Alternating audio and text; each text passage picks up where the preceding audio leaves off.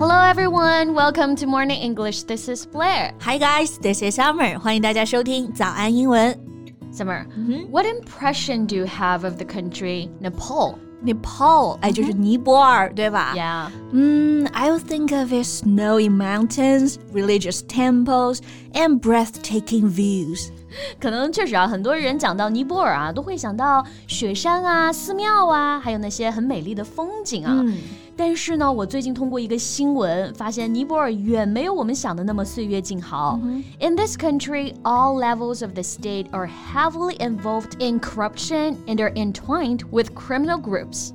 嗯，确实啊，尼泊尔呢，除了有美景，其实还有贫穷，还有十分发达的犯罪产业。嗯，entwined with criminal groups，意思就是呢，这个国家啊有很多地区都和犯罪团伙有勾结，关系是这种很紧密的 entwined。嗯然后你刚刚有说到一个新闻是吧 Yeah. So what's the news? Well, a food blogger from China was stabbed to death while live streaming from Nepal.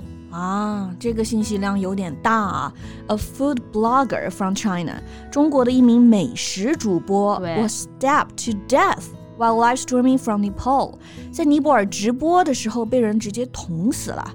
I mean, how did this happen? Who did that? And why he was stabbed? Well, let's find out in today's podcast. Okay. 这场血案确实是场悲剧啊。那今天的节目就带大家一起来看一看这到底是怎么一回事儿。 Okay.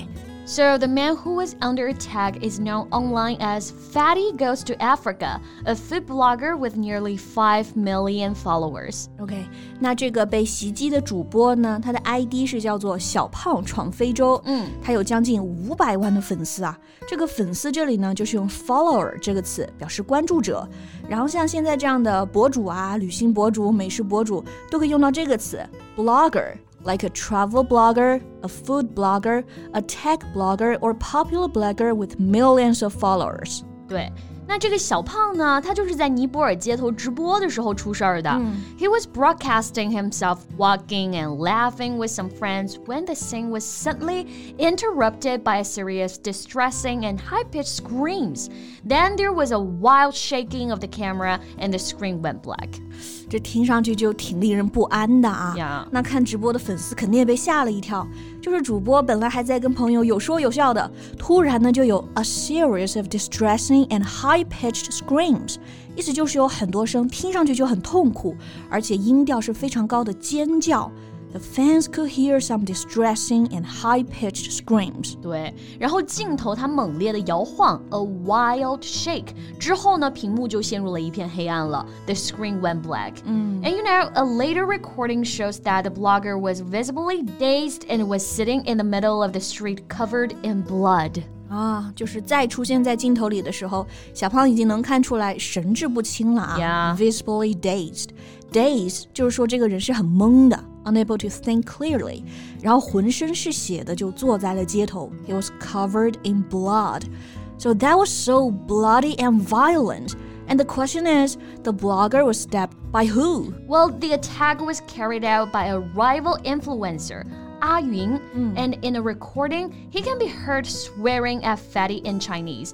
杀害小胖的是另外一名中国的主播，叫做阿云，and he was arrested by the local police in connection with the stabbings. 嗯，那现在这个阿云是被抓起来了啊。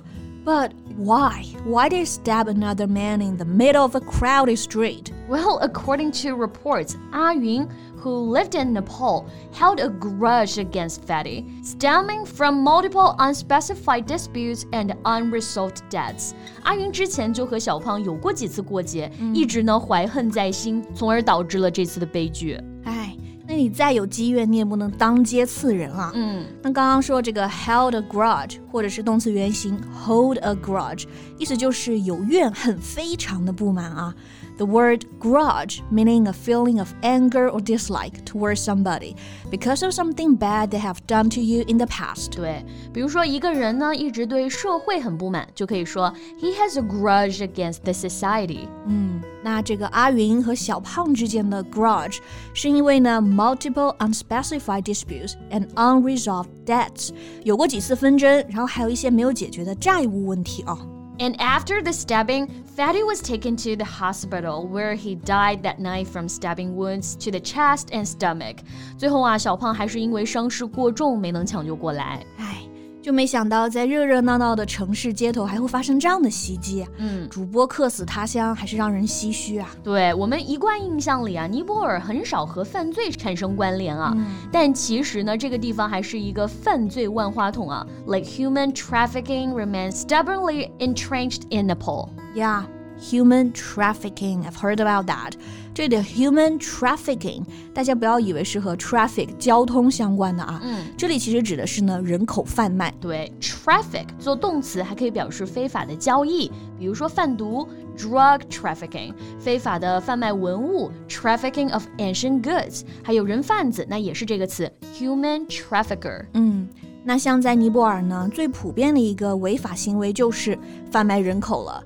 And the most widespread forms of human trafficking in Nepal are forced labor, domestic servitude, organ extraction and prostitution or sexual exploitation。对，人口贩卖还有不同的形式，包括呢强迫劳动、奴役、器官提取，还有卖淫啊。嗯，According to a study, 17% of workers in the adult entertainment sector are minors, and 62% of adult women in the industry started their work as minors, some as young as seven years old.